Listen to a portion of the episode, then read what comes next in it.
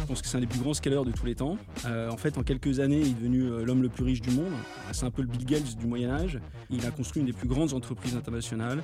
Il possédait plus de 25 châteaux, des maisons de négoce, des comptoirs partout dans l'Europe et au Moyen-Orient. Il possédait des chantiers navals, euh, des flottes de bateaux, des manufactures, des mines, des banques, de l'immobilier. Bref, il avait plus d'argent que l'État. Bonjour à toutes et à tous. Je suis Julien Laure, le CEO de Théodo France. Julien, cofondateur d'Xmakers. Emeric, partenaire chez Raise. Alors bienvenue sur Method to Scale, le podcast qui donne la parole à celles et à ceux qui sont devenus des maîtres dans l'art de l'hypercroissance.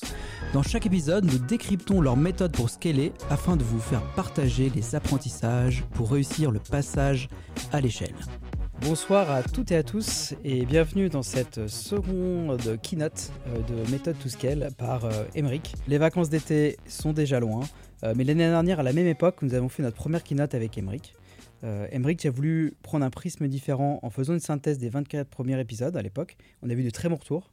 Euh, et alors l'idée, c'était de, réitérer, ce format sur les derniers épisodes. Ouais, et puis moi, je, rajouterais effectivement que notre idée d'origine, comme vous le savez maintenant, c'est de faire des podcasts entre potes. J'espère que d'ailleurs vous l'entendez quand vous, écoutez nos, nos, numéros. Et avec des CEO inspirants afin qu'ils nous partagent leur expérience du scale. Alors, vous vous rappelez, on a toujours le même format pour nos podcasts. On s'intéresse au 0 to 1, c'est-à-dire comment les aventures ont commencé. Le scale, ce qui est quand même le point d'orgue du podcast, qui sont vraiment les, les, deux points centraux qui ont permis aux boîtes d'exploser. Et enfin, quand même, qui est un sujet qui nous intéresse sur chacun des numéros, c'est le endgame, où le CEO a envie d'amener cette boîte. Donc, en plus de cette keynote, Emmerich, euh, on avait aussi lancé le format expert. Je ne sais plus d'ailleurs à combien de numéros on en est, 3 ou 4. Ouais, on avait, on avait fait euh, Régis Medina sur le Lean. C'était d'ailleurs un, de vos, un de vos épisodes préférés. On avait fait euh, Olivier Buffon, euh, qui nous avait l'expert sur l'international. Celui avec qui tu t'es battu là. Ouais. Tu as perdu. ah non, non, je suis pas venu à celui-là. C'était ah Benjamin, Benjamin Sarfati, c'était le MMA. Et on avait fait aussi Antoine Fréty, les CEO non fondateurs on a fait une bonne, bonne série. Justement, c'est le moment d'embrayer. Donc, sur la keynote, tu veux nous faire faire une petite synthèse de tes lectures de l'été euh, des podcasts que tu as écoutés. Euh, c'est un moment aussi, on peut prendre un petit peu plus de recul, on a un petit peu plus de temps, et euh, d'avoir ton digest. Donc si on donne la trame que tu vas nous parler, c'est il y a le livre de scale que tu as lu ou relu. Donc on a parlé de Starting to Scale de, de Thibaut Renouf, qui a d'ailleurs obtenu un prix cette semaine pour son, pour ouvrage. From Good to Great de Gene Collins, qui est un, qui est un incontournable. Euh, et la méthode pour recruter les meilleurs qui nous avait été euh, soufflée euh, dans le podcast justement sur le recrutement, mais aussi du scale dans l'histoire, donc avec un livre inattendu, j'en dis pas plus, mais il faut pas oublier qu'Emery est quand même un, gros intello. et trois autres points, un petit update sur ce qu'on peut faire aujourd'hui avec l'IA générative. On est un an plus tard, qu'est-ce qu'on en retient? Un rapide point sur le marché de la tech euh, Vici parce que forcément quand on prie un investisseur, euh, il y a des choses intéressantes à dire, notamment les podcasts associés, et euh, un bon programme. Quoi. Donc on va, on va essayer de tenir en un petit peu moins de, 40 minutes pour que le, footing se fasse avec l'épisode. Donc on va parler du coup de Jacques Coeur. Donc c'est le premier livre que tu voulais nous parler, donc c'est le, le, Grand Cœur de Jean-Christophe Ruffin. Donc c'est un livre qui est passionnant et chacun ses bouquins de plage, comme dirait Julien, je dirais. bah, moi, c'est pas des, c'est pas des bouquins de plage. Moi, au mieux, je les publie au gala, mais Emmerich, c'est vraiment le cyborg. Il va lire des livres sur, sur Jacques Coeur et le Moyen Âge. Ça a l'air vraiment. Euh, ta life, décidément, l'air vraiment passionnante. Alors, pour les auditeurs euh, qui n'auraient pas fait le rapprochement, il s'agit d'un d'un roman qui est pseudo-autographique, sous forme de mémoire, euh, de l'illustre Jacques Coeur, et moi, j'ai envie surtout de te demander pourquoi c'est. Non, moi, Julien, j'ai une question pour toi. Qu'est-ce que tu entends par pseudo-autobiographique Alors, on va y venir. Alors, en fait, c'est vrai qu'on a un podcast qui est dédié au scale et on parle beaucoup de tech, de start-up. Et on croit toujours qu'à notre époque, on a tout inventé. Bon, c'est vrai qu'on se gargarise souvent des licornes qui font 2 milliards de valorisation euh, pour 30 euh, millions de chiffre d'affaires. Tu veux parler d'Alan? Ouais, pourquoi pas. Non, mais je me suis dit qu'une petite remise en perspective historique, ça pouvait être sympa. Euh, et du coup, j'en profite euh, pour euh, remercier Thomas Cajou, qui est dans mon équipe, euh, qui en bon Sciences Po avait laissé traîner sur son bureau le grand cœur. voilà, et ça m'a donné envie de découvrir un peu ce paysage, ce personnage pardon, rocambolesque. Alors pour nos auditeurs, l'histoire est située à une période charnière entre le Moyen Âge et la Renaissance, donc euh, contexte de la guerre de, de 100 ans. Bon alors pour Juju euh, se précise, c'est un des tournants Maçon, de la guerre. Juju Maçon. Juju, ouais. Ouais, Juju Maçon. bon, c'est quand Jeanne d'Arc est morte et tu vois, on est après 1431. Euh, tu Ouais, c'est quand près. les, les, les, les marauds ont démonté la tête des Anglais, non? Tu connais toi euh, ça, Julien? Ouais, il a pris un cours d'histoire avec mon père Non, euh, quand pas on dans la- séminaire à la maison. Dans l'escalier, là, où on Voilà. a démonté 8 étages pour voir le- l'arbre généalogique. là. Ouais, Et c'est ça d'ailleurs la légende familiale qui raconte effectivement que son ton ancêtre a aidé euh, Jeanne d'Arc au, au siège d'Orléans. Ouais, alors notre histoire est située un peu plus tard. euh, et en fait, on va pas reprendre toute sa biographie, mais en quelques dates. On situe effectivement à la, à la fin de la guerre de 100 ans. Euh, en 1395, c'est la naissance de Jacques Coeur euh, à Bourges. Il est issu d'une famille de marchands et de bourgeois. Euh, il entame un début de carrière de changeur et ça va jeter les bases de sa carrière de, de- de commerce et de finance. Après, un peu plus tard, en 29, euh, Jeanne d'Arc, elle, prend la, elle gagne la bataille d'Orléans. Et surtout, ce qui est important, c'est qu'en 1430, il est nommé maître de la monnaie de Bourges. Ça lui confère une position hyper influente, puisque c'est lui qui fait la régulation euh, de la monnaie. Voilà, il y a un point de bascule quand il a, euh, il a à peu près 30 ans. Il, y y a vraiment un truc qui est, important à ce moment-là. Pourquoi tu t'es intéressé d'ailleurs à ce personnage? Bah, moi, je trouve ça intéressant parce que d'abord, je pense que c'est un des plus grands scaleurs de tous les temps. En fait, en quelques années, il est devenu l'homme le plus riche du monde. Alors, C'est un peu le Bill Gates du Moyen Âge. Euh, et on devrait dire plutôt le Bernard Arnault, parce que c'était un homme beaucoup plus fin. En gros, il y a deux parties dans sa vie. Jusqu'à 30 ans, euh, ah, une vie un peu classique, il est bourgeois, il est changeur, c'est sa belle famille qui l'a aidé, euh, qui lui a mis un pied à l'étrier. Bon, enfin, euh, il est condamné pour avoir changé le grammage, c'est une petite escroquerie. Ah, franchement, Bravo. c'est pas une grosse réussite. En mais- Bernard Arnault il fait des escroqueries en fait. non, mais voilà, en gros, tout le monde, tout le monde accorde- s'accorde à dire que le gars, il avait du potentiel, mais avant 30 ans, pas grand-chose. Ce qui est hyper intéressant, euh, c'est dans la seconde partie de sa vie. Il meurt en 1456 à 61 ans, et dans les 30 années qui ont, qui ont- qui ont suivi, il a construit une des plus grandes entreprises internationales. Il possédait plus de 25 châteaux, des maisons de négoce, des comptoirs partout dans l'Europe et au Moyen-Orient. Il possédait des chantiers navals, euh, des flottes de bateaux, des manufactures, des mines, des banques, de l'immobilier. Bref, il avait plus d'argent que l'État. Et comme les deux se sont allègrement euh, mélangés, euh, on verra, c'est même lui qui a financé personnellement euh, la, la guerre pour reprendre la Normandie et la Guyane. Donc si je comprends bien, il est, le gars il est passé de changeur à, à patron de multinationale. Ouais, et, et c'est exactement ça, et c'est d'autant plus admirable qu'il ne faut pas oublier qu'on est avant l'imprimerie, hein, avant Gutenberg en 1454, euh, avant les établissements de paiement, surtout il n'y a, pas de route, et euh, clairement on est juste avant la Renaissance, et donc c'est encore plus admirable. Quoi. Là, du coup, euh, c'est quoi ton interprétation de, cette vision de ce changement en fait? Comment tu vois les choses? Moi, je pense qu'il y a un premier point. Il a su capitaliser sur un échec. Euh, en fait, comme je vous l'ai dit, euh, à 30 ans, il s'est un peu fait condamner. Et là, il est parti pour un voyage initiatique au Moyen-Orient. Ça lui a permis d'aller découvrir ce qui se passait. Et ce que j'ai lu, c'est que c'était pas quelqu'un qui était animé par l'argent. Il a passé 8, jours dans son hôtel de Bourges. Mais c'était vraiment un homme avide d'entreprendre, qui avait envie de construire des choses. Enfin bref, c'était un vrai entrepreneur. Le deuxième point, je trouve que c'est un mec, il a su vraiment comprendre son marché. Il avait une vision, c'était la fin de la guerre, il y avait prospérité. En gros, il s'est dit, on va avoir besoin de belles choses. Et euh, son voyage en Orient euh, l'a aidé à comprendre qu'il pouvait créer une nouvelle offre. Et euh, du coup, il a compris qu'il y avait un bien entre l'offre et la demande. Et, et il s'est- c'est là-dessus qu'il s'est développé. Donc pour toi, le 0 à 1, c'est comprendre son marché, tester la vente de quelques produits à des clients fortunés, c'est ça? Chez lui? Ouais, clairement, clairement. Il a fait un pivot, il a compris que le métier de changeur était intéressant pour comprendre les rouages de l'économie et son financement. Alors on y reviendra, mais que c'était difficilement scalable. Ce qu'on dirait aujourd'hui, c'est que son, son TAM, donc son Total Addressable Market, n'était pas suffisant. Euh, donc clairement, il a pivoté. Et il a concentré son activité euh, sur la vente de produits de luxe uniquement et euh, la vente au grand prince. Alors ça allait des tissus précieux, des étoffes, etc. Tout ce qu'il a ramené d'Orient, de la soie, qui était très prise en, Europe. Il a vu ce potentiel de marché, il a commencé à importer et à vendre ses tissus. Il a fait la même chose sur les épices, avec le poivre, la cannelle, le gingembre, et toutes ces marchandises qui étaient très prisées à l'époque médiévale. Et c'est pareil, il les a importées de l'Orient. Il a fait la même chose avec les, matériaux. hein, euh, il était maître de la monnaie de Bourges, et euh, donc il avait accès à beaucoup de, matériaux précieux, comme l'or et l'argent.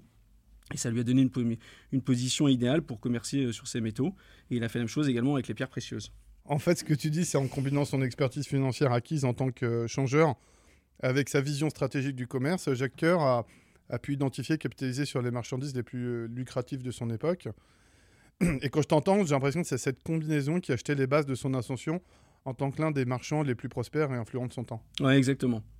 Après, si on revient au scale, donc euh, comment t'expliques qui qui passe de marchand, de détenteur de mines, de flotte, de manufacture, dans un monde où il y a de la concurrence? Donc euh, les Génois, les Vénitiens, on peut en citer deux, mais il n'est pas tout seul sur son marché. Ouais, tu as raison. Moi, je pense qu'il a identifié qu'il y avait vraiment euh, trois pain points majeurs de scale, comme on dirait aujourd'hui. Désolé, c'est une déformation pro. Moi, je pense qu'il y, y, avait trois points. La première, c'est la sécurisation du sourcing. Il s'est dit, je suis un distributeur, euh, l'accès à la marchandise, elle est clé. Et donc, il a mené une diversification de ses activités. En gros, il a fait l'intégration aval dans les métiers avec les mines, mmh. etc. Deuxièmement, il s'est dit il y a une problématique de financement. Il ne faut pas oublier qu'à cette époque, on était dans une économie de troc, et donc il a créé et inventé les lettres de crédit et initié des activités de prêt. Le troisième point, c'est la circulation des biens et des marchandises. Il a investi dans les flottes de bateaux et dans les comptoirs pour faire des zones tampons de stock et créer des manufactures, notamment à Lyon. Super intéressant, Emmerich, et moi j'aimerais bien que tu reviennes plus en détail sur, euh, sur, sur ces points parce que, en fait, ce que tu racontes, c'est qu'il a en quelque sorte capitalisé sur ces deux pain points pour à la fois diversifier mais augmenter ses activités. Ouais, et en bon financier, on peut dire qu'en fait, il a aussi, aussi intégré les, monts, euh, les, marges en amont et en aval. Et du coup, c'est quoi ta vision sur comment il a, il a réussi à bâtir tout ça?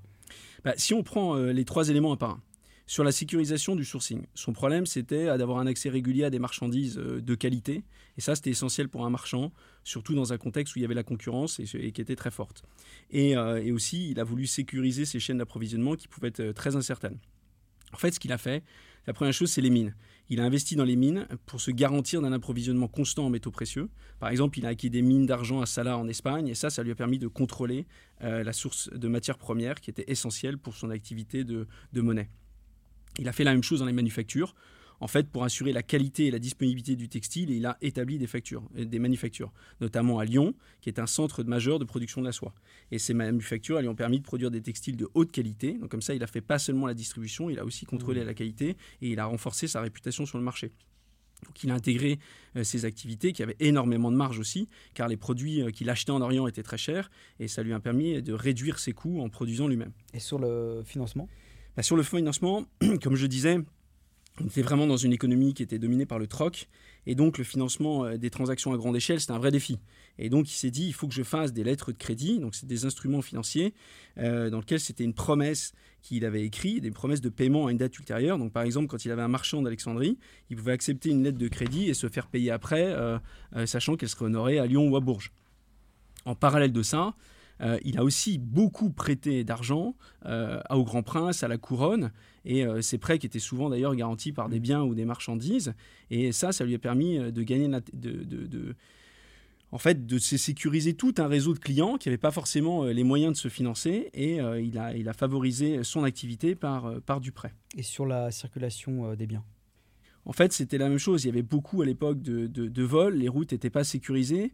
Et euh, pareil, pour pouvoir délivrer et assurer un client qui pouvait être livré, c'était essentiel pour lui, s'il voulait devenir un marchand euh, international, de sécuriser ses transports. Donc, euh, comme on l'a dit tout à l'heure, il y avait des flottes de navires. Bah, ça, ça lui a permis de sécuriser son approvisionnement. Il avait ses propres flottes. Il possédait ses galères qui naviguaient dans la Méditerranée. Et ça, ça lui permettait de commercer facilement mmh. entre le Levant, l'Afrique du Nord et Marseille. Il a aussi monté des comptoirs commerciaux ça, ça lui permettait, euh, dans, euh, dans, des, dans des endroits stratégiques, notamment il y avait euh, Montpellier, mais il y en avait aussi Alexandrie, au Proche-Orient, et ces comptoirs qui pouvaient représenter la maison et, et qui l'ont aidé à établir des zones de tampons aussi, et notamment de stockage, et notamment des zones de stockage sécurisées, qui lui permettaient aussi de pouvoir stocker d'attendre des bonnes conditions pour pouvoir revendre. Bref, il avait vraiment organisé tout son scale à travers ces trois éléments. Du coup, si on reste sur euh, du coup France, euh, Europe, il est passé de la France à l'Europe, euh, voir le monde. Est-ce que tu peux creuser cette partie? Oui, je pense qu'un élément clé de sa réussite, c'est son réseau. et même la, qualité, la nature des relations humaines qu'il avait nouées. je ne vais pas rentrer trop dans le détail, mais c'est intéressant de voir qu'il avait plusieurs types de réseaux. Il avait un réseau d'agents, dans les différentes régions, en France et à l'étranger. Ces agents, c'était ses représentants locaux. Il s'occupait des transactions, il collectait euh, les infos de marché, les infos de marché euh, en local, il affichait en son nom. Il avait aussi monté des réseaux de, forcément de partenaires commerciaux. et donc il avait établi des partenariats avec des marchands, avec des financiers, et ça à travers le, monde entier. Et ça lui permettait aussi de partager ses risques et d'accéder à, des euh, à des nouveaux marchés et à de nouvelles ressources réseau politique, forcément, euh, à partir de 1348, il est grand argentier, hein, c'est l'équivalent du, ministre des Finances.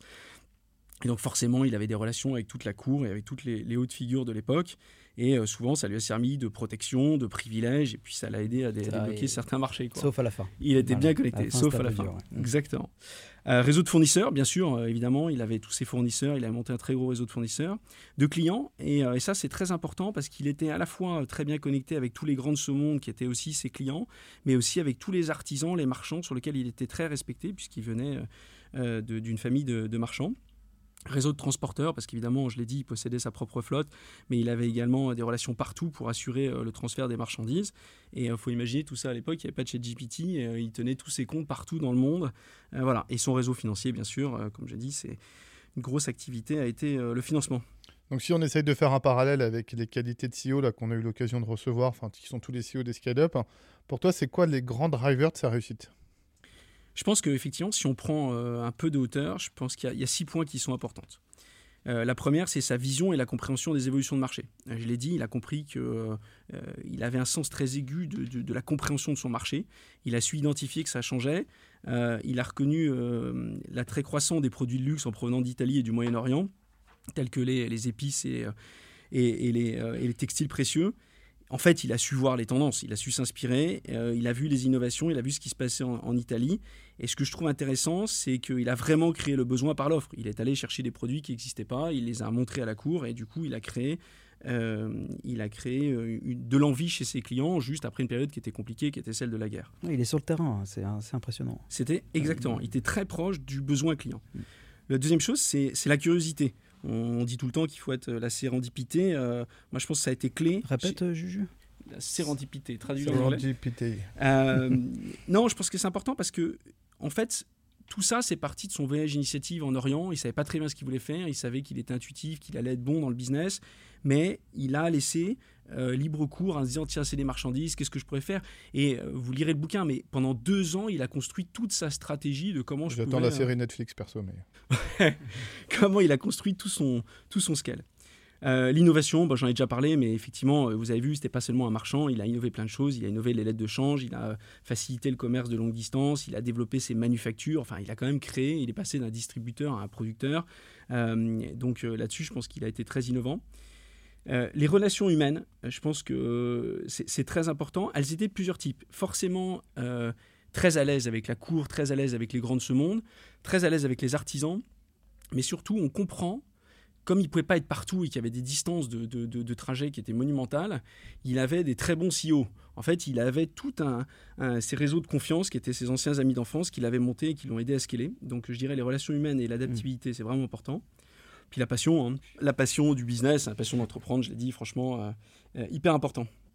Et au-delà de ce que tu nous disais, donc il avait une vie, euh, pardonne-moi l'expression, rocambolesque. Il n'y a rien de plus croustillant sur sa vie? Si, si, bien sûr, je te vois venir. Bon, bah ça, je te renverrai, tu verras la série Netflix, ça t'en ressortira. D'ailleurs, il devrait faire un film. Mais non, je te renvoie au, livre, au grand cœur, mais surtout l'émission de Franck Ferrand sur le sujet. C'est passionnant parce que sa vie, c'est un vrai roman. quoi. Une ascension fulgurante, des intrigues de la cour, des accusations de procès, une relation prétendue avec Agnès Sorel, qui était la femme la plus belle du royaume et la maîtresse du roi quatre évasions ah, spectaculaires. C'est presque la vie de Julien Lorch chez Théodo. Ah ouais, ouais, attends, un exil, une légende posthume, bref, il y a tout pour faire un grand film. Bon, bref, c'est un livre passionnant euh, et je vous encourage à le lire, c'est amusant. Vous pourrez voir que le scale à l'époque du Moyen-Âge, ça existe, enfin de la Renaissance. Super intéressant, Émeric. Merci, Merci, beaucoup. Merci beaucoup. Et euh, si Franck Ferrand peut te citer dans son émission, on est preneur également. Ah oui, bien sûr. Donc, tu voulais aussi nous parler des autres lectures que tu as eues euh, autour, du, autour du scale. Est-ce que tu peux nous faire une petite synthèse? Allez, le cyborg en action, vas-y. Alors effectivement, j'ai lu pas mal de choses cet été, un peu dans le désordre, mais j'ai relu en français euh, From Good to Great euh, de Jim Collins. Euh, et j'ai écouté un des rares podcasts de lui que je vous invite à, écouter de Tim Ferriss. On mettra les liens dans la note. Mais je pense que c'est vraiment un livre, probablement vous l'avez lu, mais il a été écrit en 2001, donc c'est les angles ne sont pas forcément très récents, mais je trouve que la pertinence, elle est, elle est, elle est vraiment là. Et il y a un truc qui m'a marqué, c'est euh, il dit l'immense majorité des entreprises ne deviendra jamais ultra performantes, précisément parce qu'elles ont atteint un niveau bon, et c'est cela qui constitue leur principal handicap. Donc si on fait une comparaison, c'est la même différence que quand tu apprends un sport tout seul, tu veux devenir très bon. Mais pour devenir excellent pro, tu, tu- tu dois te défaire de toutes tes mauvaises habitudes. Quoi. Ouais. Donc c'est c'est la différence entre un sport lambda et l'excellence opérationnelle. Exactement, et un sport pro. Mais c'est exactement ça. Et après 5 ans de recherche à Stanford, en fait, avec son équipe, ils ont comparé une centaine d'entreprises euh, pour extraire les ultra performantes et voir s'il y avait des patterns et des best practices. Et euh, pour ça, il a regardé toutes les sociétés cotées en bourse. Il a quand même euh, essayé de mettre en évidence que les, les, les, euh, les entreprises les plus performantes, elles étaient en moyenne 7 fois supérieures. Euh, elles avaient une performance en moyenne 7 fois supérieure sur les 15 années qui suivaient le point d'inflexion. Et surtout, ce que je trouve encore plus impressionnant, c'est qu'il dit que n'importe quelle entreprise euh, peut devenir spectaculaire et améliorer euh, sa taille et ses résultats. Et, ça, si on suit vraiment le canevas que lui a mis à jour. Alors, pas obligé de donner tout le détail à, ce stade parce qu'on va on le communiquera à l'écrit pour le podcast. Mais est-ce que tu peux nous donner en quelques mots ta synthèse de ce livre? Oui, en fait, ça s'articule autour de trois grandes parties. Euh, une partie qui s'appelle un personnel discipliné, une pensée disciplinée et une action disciplinée. sur, les- sur ces trois points, tu en, tu en retires quoi? Alors, sur un personnel discipliné, ce qui est intéressant, c'est de, de se dire qu'en haut de la pyramide, il y a les CEO, et ils ont un peu tous la même caractéristique dans euh, cette centaine de, de sociétés qui ont été étudiées. Et celles qui sont ultra performantes, à chaque fois, on trouve des, des CEO qui sont ambitieux, mais pour leur projet et pas pour eux. C'est un mélange de paradoxes entre l'humilité sur le plan perso, mais très ambitieux et agressif sur le plan pro. Très dur sur le plan pro, parfois par- paradoxalement. Et euh, c'est aussi des CEO qui ont toujours préparé leur succession, qui savent s'entourer. C'est absolument pas un one-man show. Ça, c'est une vraie caractéristique qu'on retrouve à chaque fois. Euh, c'est pas des PDG clinquants, euh, c'est vraiment des, des PDG qui sont là sur, sur le long cours. Ce qui est hyper instructif sur la partie personnelle disciplinée, euh, c'est qu'un des plus gros leviers de création de valeur, ça n'a jamais été euh, le marché ou la tech, selon lui. Et ça, c'est- pour moi, c'était une des grandes découvertes. Mais euh, c'est forcément c'est forcément pour lui cette capacité à recruter et à conserver les meilleurs collaborateurs.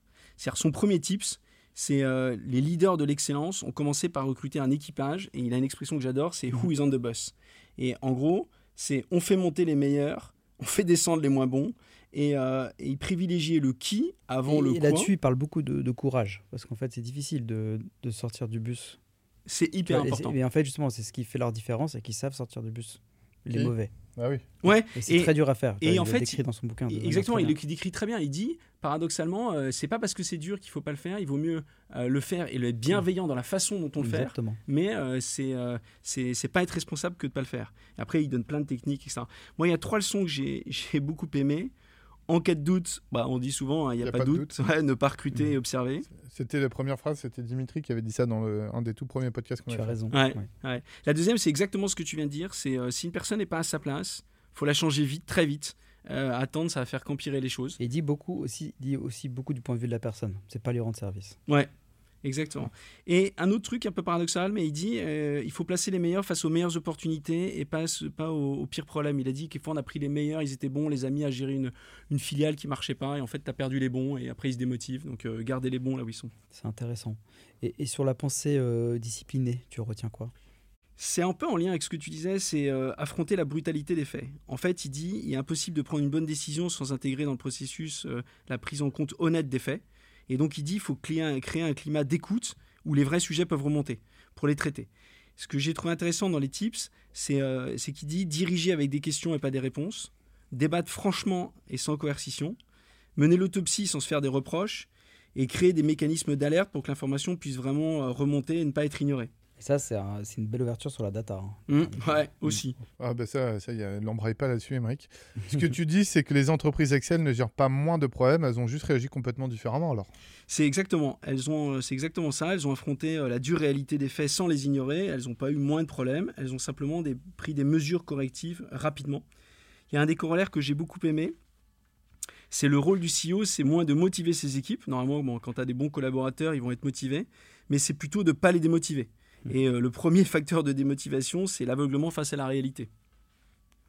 Euh, le deuxième concept de la pensée disciplinaire, euh, de la pensée disciplinée, c'est le concept du hérisson. Bon, alors là, je vais être obligé de traduire pour Juju parce que sinon, je pense qu'il va partir.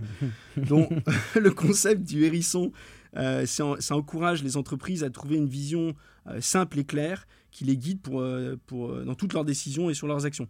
Alors bon, le concept, il est un peu euh, sophistiqué, mais en gros, si je la fais simple, parce que c'est le cœur central, c'est vraiment tout ce qui est au, cœur de son bouquin From Good to Great, c'est de se dire, euh, c'est la, la, parabole entre le renard et le hérisson. Euh, le renard, il sait beaucoup de petites choses. Le hérisson, il sait qu'une seule chose. Et une grande chose, c'est que quand le renard il arrive, faut se protéger et euh, il se met en boule pour pas pour pas se faire prendre par le par le renard.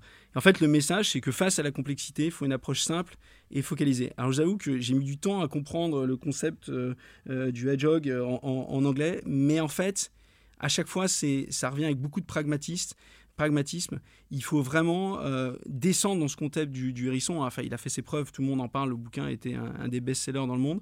Euh, et je vous invite vraiment à le, à le, comprendre. Il a une notion de, de, cercle qui se chevauche. En gros, il dit vous devez regarder par ce pourquoi vous êtes passionné.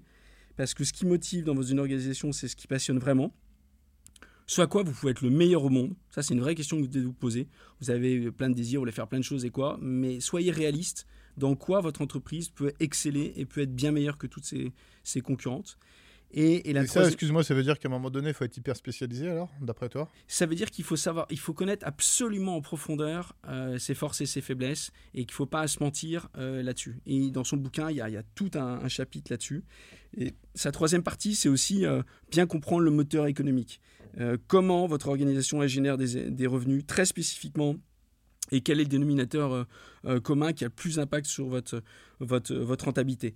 Et vraiment, lui dit, une fois que vous avez déterminé ces trois cercles, c'est l'intersection qui fait que vous avez une idée très claire de comment vous identifier et comment vous devez vous positionner pour réussir sur le long terme. Et tu peux sur l'action disciplinée? Ah, tu es toujours dans l'action, toi. Alors, il y a deux points qui sont importants sur l'action disciplinée. Il y a la culture d'entreprise. Euh, ça, c'est un point, on l'a vu dans nos podcasts, on y revient souvent. Euh, et ce que je trouve intéressant, c'est qu'il dit c'est la difficulté de passer d'une organisation start-up agile, créative, avec des structures où on a besoin de créer de l'ordre, et souvent de l'ordre à partir du chaos. Et on dit après, bah ouais, mais ça tue l'esprit de l'entreprise, mmh. le process, ça amène la bureaucratie. Et lui, une il dit qu'une des clés pour éviter ce trap, c'est qu'il faut substituer la bureaucratie à la culture d'entreprise et avoir une vraie culture de la discipline. Et dans les tips que j'ai relevés, il dit, très important, les gens autodisciplinés entreprennent des actions disciplinées. Donc il dit, on en revient à, Who is on the bus, c'est en allant recruter des gars qui sont très bons, qui sont disciplinés, et ceux progressivement qui vont euh, remplacer la bureaucratie. Donc c'est une vraie culture de la, de la discipline avec des gens disciplinés qui s'engagent euh, et, qui, et qui mettent en action et qui mettent ça en action. Je le comprends moi en tant que si tu as des gens qui sont disciplinés, tu n'as pas besoin de rajouter du process pour euh, poser de la discipline. Du coup, tu allèges ton organisation. Exactement. Du coup, tu reviens à la personne, en fait. Et que c'est naturellement, voilà, tu n'as pas besoin de mettre des process, que les gars sont bons et qu'ils vont, ils vont anticiper. Ou alors, tu fais confiance à leur, euh, leur, leur, euh, leur, bon jugement. Ouais, mm. exactement. le deuxième point qui était important, parce que ça aussi, ça a été, ça a été une découverte, c'est, je me suis pris un peu une bonne claque en lisant ça, c'est qu'il dit, la tech, ça doit être un catalyseur, mais il faut pas faire de la tech pour la tech, sans le savoir, mais surtout, je trouve que son enseignement, il est, il est important parce qu'il n'est pas caricatural. Il dit, dans les entreprises excellentes, elles utilisent la technologie comme un catalyseur, comme un déclencheur d'impulsion, mais c'est pas la tech qui fait la stratégie, et la tech doit vraiment être en, en cohérence avec le concept du hérisson. C'est un truc quand même qu'on a beaucoup vu avec les startups. Si tu peux le traduire, ouais, justement. On l'a beaucoup vu avec les, les, les startups, c'était de se dire, assurez-vous, dans plein d'épisodes, on revient, assurez-vous sur le besoin client, d'avoir vraiment bien compris votre besoin client, et la tech, ça doit être là en support pour optimiser euh, évidemment euh, les opérations. Euh, voilà, moi je pense que c'était, je pense que c'est ça les grands messages que j'avais. Et en conclusion, moi je vous dirais, c'est vraiment un livre incontournable à lire. Ouais, et le relire. Voilà. si on passe au deuxième livre que tu as lu, qui est enfin, dans, dans, cette thématique, qui est Start to Scale, Thibaut Renouf. Tu nous racontes? Ouais, et puis vous vous rappelez, Thibaut, on l'avait eu, et eh cet épisode, euh, je sais plus combien c'était. Euh, oh, un super épisode. Ouais, je sais plus, 17, pour vérifier.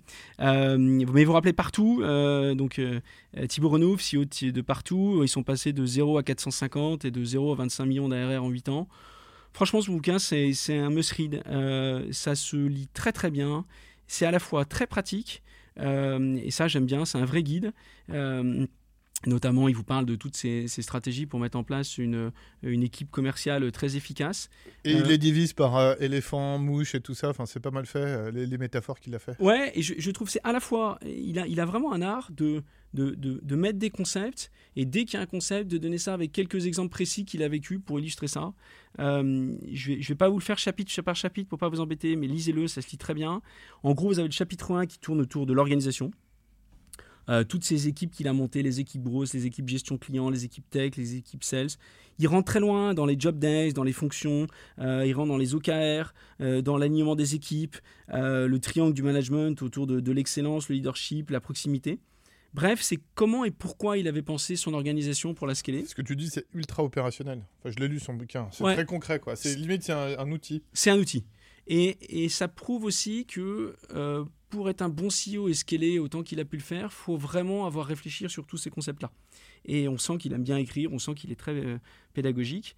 Euh, tout son chapitre 2, c'est vraiment ça, ça, il rentre dans une manière assez méthodique sur euh, le, bon rapprochement de, de, la théorie et la vente sur les pratiques commerciales, la structuration des équipes, les bonus, les incentives. C'est vraiment concret. Et sur le chapitre 3, euh, vous lirez aussi, mais euh, il revient sur tous les concepts de, levier de performance et les modèles de rémunération de prix, euh, enfin de prix sur le marché, comment on, doit calibrer ces prix, les rémunérations, les motivations des équipes. franchement, j'ai adoré son bouquin. Ouais, j'ai trouvé, enfin, c'est ce que je te disais, moi j'ai trouvé que son, son, livre, je l'ai lu aussi, que c'était hyper concret, que tu avais plein de bonnes bases pour approfondir des sujets limite, tu te le mets sur ton bureau et tu appliques les règles et tu le suis comme un didacticiel. Ouais, et je pense qu'il faut, faut, prendre le temps aussi de, de, le relire après euh, plus en détail pour euh, rentrer dans ces concepts. Tu voulais aussi nous parler de la méthode pour recruter les meilleurs. Euh, et c'est un, un, bouquin d'un serial entrepreneur. On avait parlé un petit peu avec Alex Sanfretti dans l'épisode d'expert précédent. Euh, enfin, c'est un, des bouquins qu'il faut lire pour si on veut arriver à être une bête de, de, recruteur. Ils auraient dû le lire avant de t'embaucher chez Théodore. Hein. heureusement, le livre n'était pas sorti. Et euh, j'en profite pour remercier euh, Hervé Leca, qui est le CEO de, de Kinogard, parce qu'il m'a recommandé lui aussi ce livre lors d'une discussion qu'on avait sur, sur, le recrutement. Et non, franchement, c'est un livre que j'ai beaucoup, beaucoup aimé tu veux que je te fasse une petite synthèse J'imagine que c'est ça. J'aimerais bien, ouais. Ouais, ouais, mais ça t'empêchera pas de le lire. Hein. Si tu veux un bon digest, euh, je te propose, tu peux écouter euh, l'épisode d'Antoine sur Génération Do It Yourself.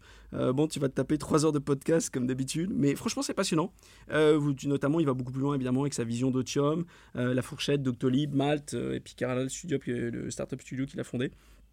moi, j'ai retenu cinq concepts du, du bouquin. je vous les livre. Euh, le premier, c'est l'importance du recrutement. Il dit le succès d'une entreprise repose principalement sur le recrutement des meilleurs talents, euh, des employés qui sont engagés, qui sont compétents, qui sont motivés, et donc avec des qualités humaines exceptionnelles. Et, ce qui est marrant, c'est qu'il dit, selon lui, euh, le CEO devrait consacrer entre 10 et 30% de son temps à cette tâche qui est cruciale, qui est le recrutement. Vous lirez aussi, moi je suis toujours un peu l'histoire et tout, j'ai bien aimé son, sa vision sur l'évolution du capitalisme, avec euh, évidemment au 19e euh, l'ère de la production, du Fordisme, du Taylorisme. Et puis après la Seconde Guerre mondiale, on était plutôt dans l'ère du client, du marketing et de la vente. Et lui, il dit, après les années 2000, on est dans l'ère des talents, qui est marquée par la transparence du marché des talents grâce à Internet, la concurrence des startups et puis la moindre fidélité des, employés. Et là, on passe à l'IA. Non, il y, y, a un truc, ouais, il y a un truc aussi que j'ai bien aimé, c'est la valeur des stars. C'est marrant, dans pas mal d'épisodes, euh, ils dit Ouais, moi j'ai pris des numéros 2, etc. Lui, il dit Les stars. Les stars, elles nécessitent de moins de gestion, elles ont un impact super positif au niveau des équipes parce qu'elles attirent d'autres personnes de, haut talent. Et euh, il dit Bref, euh, si vous voulez que la meilleure se prenne, vous prenez des, stars et elles vont attirer elles-mêmes d'autres super talents. Le point qui est, ultra bien détaillé, et je pense que c'est ce qui fait une grosse partie de la valeur du bouquin, c'est sur le processus de recrutement. Euh, je pense qu'on passe pas assez de temps euh, sur, euh, sur le recrutement et lui, il a vraiment quatre étapes bien définies pour, pour optimiser les recrutements. C'est vrai, c'est scientifique sa démarche. Mm. D'ailleurs, c'était un des points qui était vraiment surprenant et à la fois impressionnant pour Alexandre Fretti dans le podcast Expert 4 parce qu'il nous disait qu'il avait passé une dizaine d'entretiens, de case study pour être recruté chez Malte alors qu'en fait il était patron de WebHelp. Ouais. Donc ça c'est c'est un, peu euh, étonnant quand on l'écoute et en fait quand on t'écoute juste avant on comprend pourquoi on comprend pourquoi mm. et, et, du coup c'est son process de recrutement euh, bon il y, y, a quatre étapes mais franchement il descend vraiment dans le détail et en quelques mots parce que je trouve ça intéressant et je pense qu'on va jamais assez loin. On va, souvent on fait des recrutements on va un peu vite. Lui dit faut être très méthodique très processé. Donc il dit préparez votre process. Vous élaborez une scorecard avec euh, pour le poste avec euh, vous rédigez une annonce qui est attrayante sur l'organisation euh, sur vraiment ce que vous voulez comme, comme talent, qu'est-ce que vous, que vous cherchez, et surtout vous mettez les, les, points qu'on doit avoir dans l'ordre et, de façon à ce qu'on puisse aller les creuser aussi. Donc vraiment vous faites une scorecard de quelles sont les qualités premières que vous devez avoir chez le candidat. Après, il y a toute une partie sur la recherche du candidat. Là, il dit qu'il faut utiliser vos réseaux personnels, il faut trier des candidatures, faut, on peut le faire aussi avec des chasseurs de tête, mais surtout, euh, il a quelques bons tips pour optimiser la recherche. C'est attention, les bons candidats, on doit les convaincre. Et euh, il y a beaucoup de travail à faire en amont. C'est pas juste, euh, allez, pourquoi il devrait venir chez, chez nous et pourquoi on le passe sur le grill, quoi. En gros, on fait aussi du boulot parce que les bons, faut les convaincre. Donc j'ai trouvé ça super intéressant. la troisième partie, c'est sur les entretiens. En fait, il dit on n'est pas assez euh, méthodique, on doit faire un appel de présélection, on doit faire des entretiens d'immersion basés sur euh, la méthode euh, RELV, donc on va y revenir, et puis on doit analyser les parcours et les réalisations, et puis en plus après on doit faire des entretiens d'évaluation. Donc pour lui, il y a plusieurs types d'entretiens. Alors sa méthode RELV, ses rôles et résultats, en fait, il faut décortiquer exactement le périmètre géré, quelle autonomie il avait, l'organisation, les équipes, la perf, les raisons de son départ. Après, il faut évaluer. Donc l'évaluation, bah, c'est comparer un peu, croiser son auto-analyse avec les feedbacks qu'on va pouvoir avoir. Euh, la logique, il faut comprendre le parcours, euh, euh, comprendre la logique des transitions, est-ce qu'il a été proactif, est-ce que ça a été subi? Puis après, il faut, creuser sa vision, comprendre le drive, et c'est là aussi il faut tester le pit, et le, pardon, le fit, le, perso, le pro, enfin voilà comment tout ça s'imbrique. Cette synthèse met en évidence l'importance pour toi cruciale du recrutement dans la réussite d'une entreprise et les méthodes spécifiques recommandées par Antoine Fraisse pour attirer, évaluer les meilleurs talents. Oui, exactement. Et, puis rappelons-nous, hein, lui dit de prévoir 4 heures euh, pour, euh, pour creuser, euh, pour vraiment bien décortiquer la scorecard, descendre dans le management, le sens business, le sens du client, le recrutement. bref, il dit qu'il faut passer du temps et surtout sur les références aussi.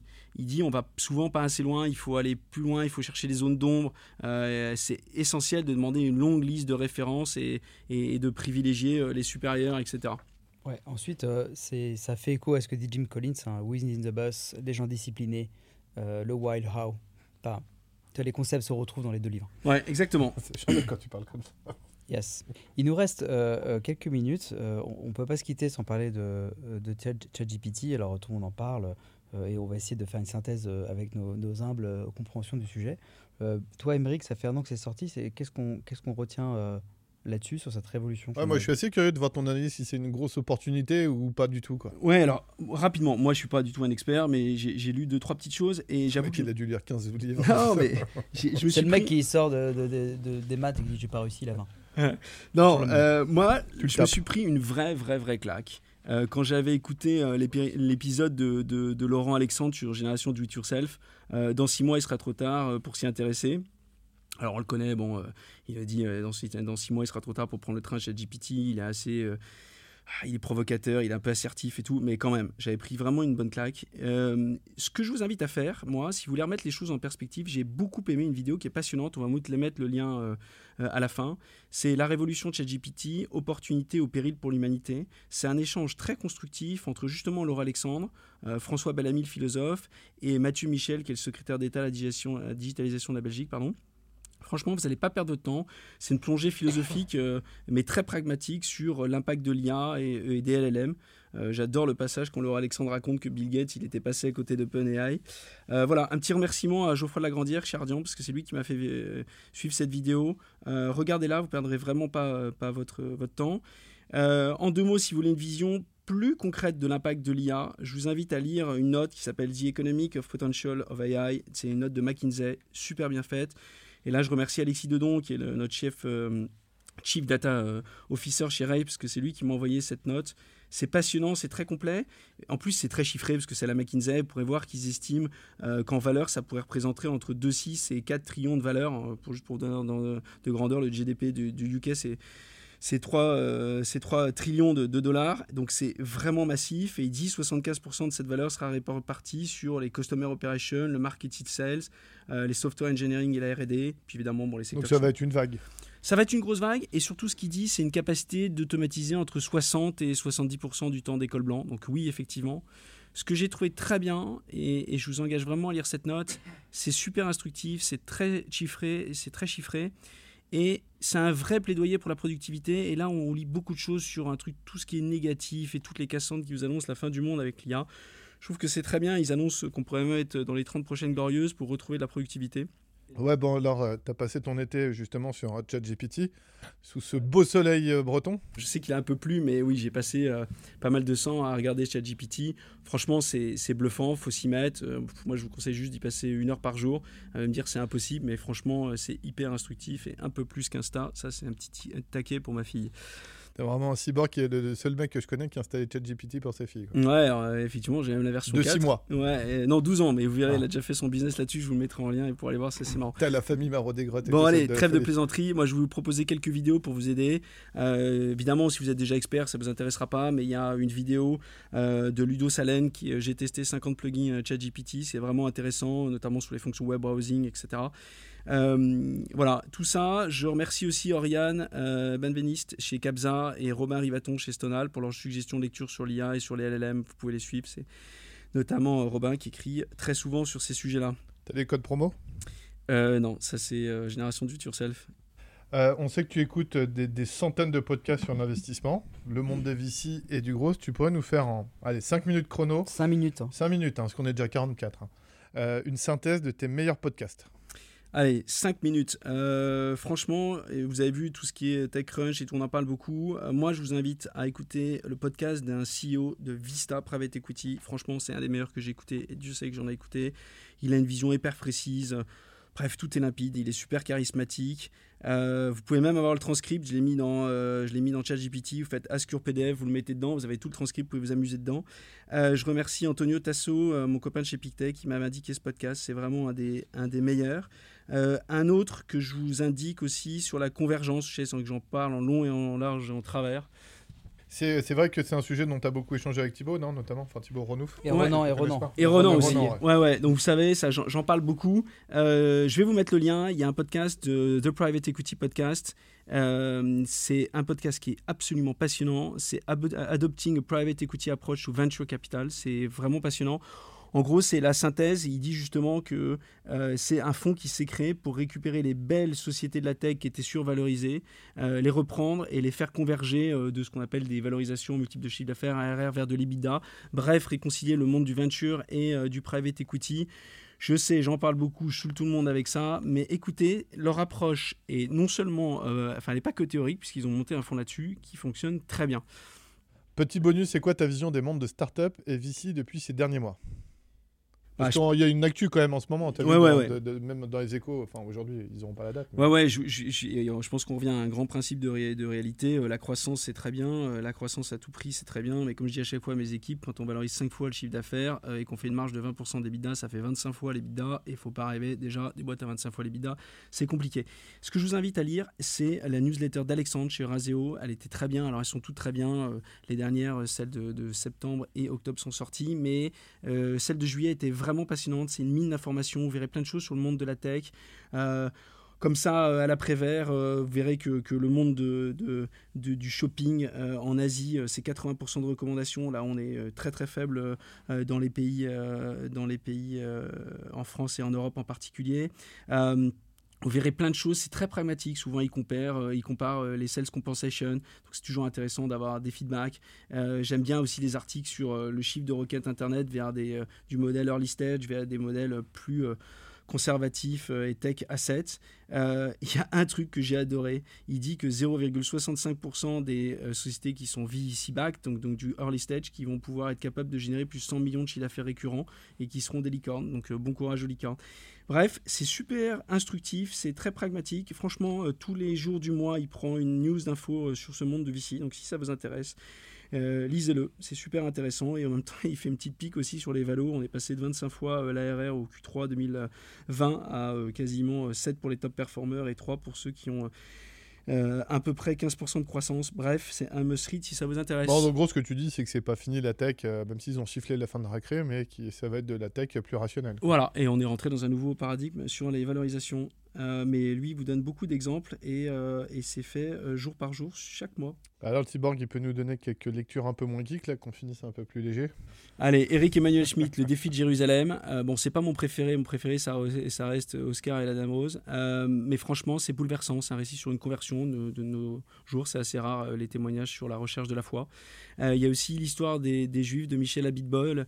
et c'est vraiment de la, genèse à nos jours. je remercie Michel Cohen de la Clinique des Champs qui m'a donné ce bouquin. Bon, ça fait 800 pages. Donc là aussi, Julien. Tu l'as lu? Il fera la série Népé. J'ai commencé, j'ai pas tout fini. Oh, et euh, là, je suis peut-être comme toi, j'attendrai. Mais je trouve que le chiffre, il me fatigue. Dans le contexte actuel, c'est intéressant pour comprendre beaucoup de choses euh, sur l'actualité au Moyen-Orient. Euh, des outils que tu peux nous partager un peu que tu as testé Ouais, on les, on les, mettra en, ouais, si tu veux, sur LinkedIn, je les, on, les, on, les, mettra. On les mettra. Voilà, bah écoutez, c'est toutes mes lectures. J'espère que ça vous. Je trouve que tu as été un peu feignant. Ouais, j'espère que ça vous a aidé. Euh, dites-nous, en tout cas, on remercie euh, tous ceux qui ont pu nous aider. Euh, Ryan, comme je citais, Geoffroy tout à l'heure, chez Ardian, Alexandre chez Euraseo, Thibaut Renouf, on en a parlé, Renan, bien sûr, de chez OSS.